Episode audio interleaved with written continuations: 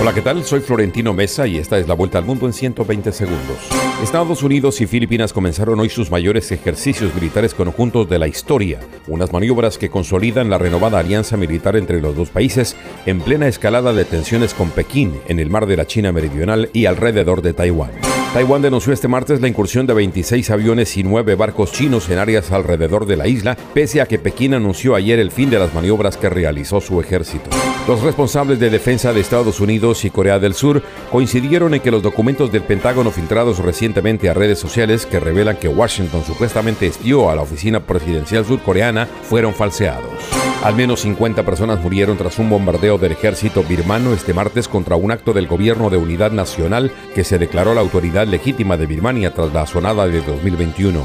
El número de fallecidos en el tiroteo registrado en un banco de Kentucky, Estados Unidos, se elevó a 5 tras la muerte de una mujer luego de que un empleado abrió fuego con un fusil en su sitio laboral mientras transmitía en vivo el ataque por Instagram.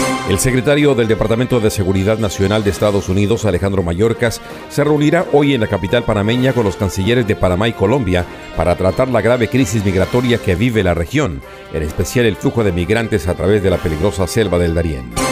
Un juez mexicano ordenó prisión preventiva oficiosa de cuatro militares que fueron imputados por la Fiscalía General de la República Mexicana debido a la presunta ejecución de cinco jóvenes ocurrida en Nuevo Laredo, Tamaulipas, el pasado 26 de febrero. El presidente de Ecuador, Guillermo Lazo, recibió a los legisladores estadounidenses Bob Menéndez, Tim Kaine y Tony Cárdenas, quienes viajaron a Quito como muestra de respaldo a su gestión, mientras el Congreso de su país avanza en el juicio político en su contra. La Policía Federal de Brasil citó a 80 militares para que declaren sobre el asalto a la sede de los tres poderes el pasado 8 de enero por parte de simpatizantes del ahora expresidente Jair Bolsonaro. Esta fue la vuelta al mundo en 120 segundos.